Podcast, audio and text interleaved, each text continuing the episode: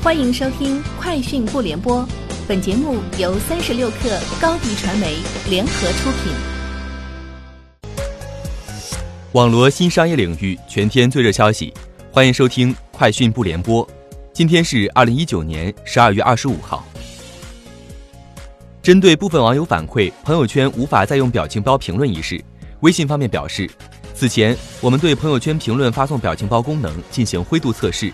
部分用户更新七点零点九版本后可使用，目前该功能已暂停。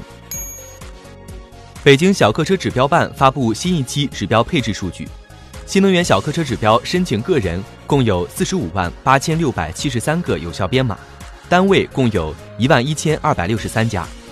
如果按照现行规则不变，新能源指标新申请者或将等待九年，也就是二零二八年才能获得指标。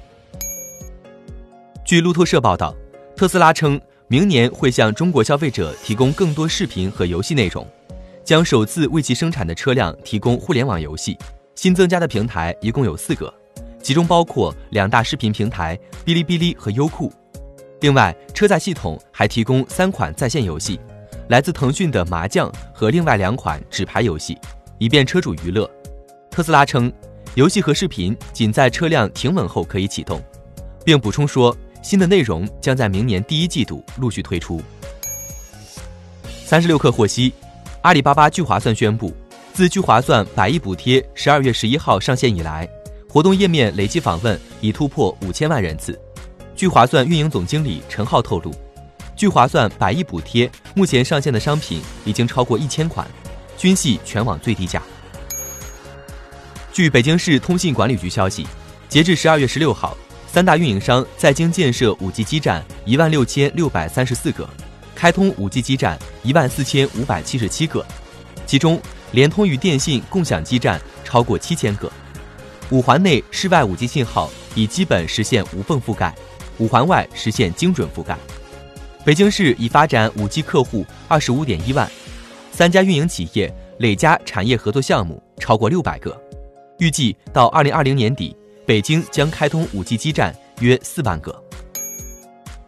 三十六氪获悉，天眼查数据显示，十二月二十号，摩拜北京信息技术有限公司发生工商变更，美团联合创始人、高级副总裁王慧文现任公司法定代表人、执行董事和经理一职，由美团点评高级副总裁李阳接任。就在同一天，王慧文还卸任了北京摩拜科技有限公司的法定代表人、执行董事和经理一职。同样由李阳接任。十二月二十四号，王思聪涉案的三个服务合同纠纷案件撤回，上海市静安区人民法院对其发布的三个限制消费令也已撤销。十二月二号，对王思聪及其公司发起仲裁的公司已与王思聪达成执行和解协议，王思聪履行了和解协议约定的第一笔款项五千万元。对此，接近万达的消息人士表示。上述还债款项应该是由王思聪自己想办法筹措的，万达集团与此没有任何关系。日前，华尔街投行伯恩斯坦分析师托尼·萨克纳吉预测称，苹果公司2019年来自 AirPods 的收入将达60亿美元。该分析师认为，2020年里 AirPods 的销量可能会翻一番以上，达到8500万副，销售额将达150亿美元。在苹果公司同年预期总营收中所占比例将达百分之三点五左右。苹果今年三月发布了第二代 AirPods，随后在十月发布了售价二百四十九美元的高端 AirPods Pro。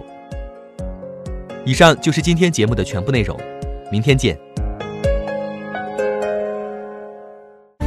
欢迎添加小小客微信 xs 三六 kr 加入克星学院，每周一封独家商业内参。终身学习社群，和大咖聊风口、谈创业，和上万客友交流学习。高迪传媒，我们制造影响力。商务合作，请关注新浪微博高迪传媒。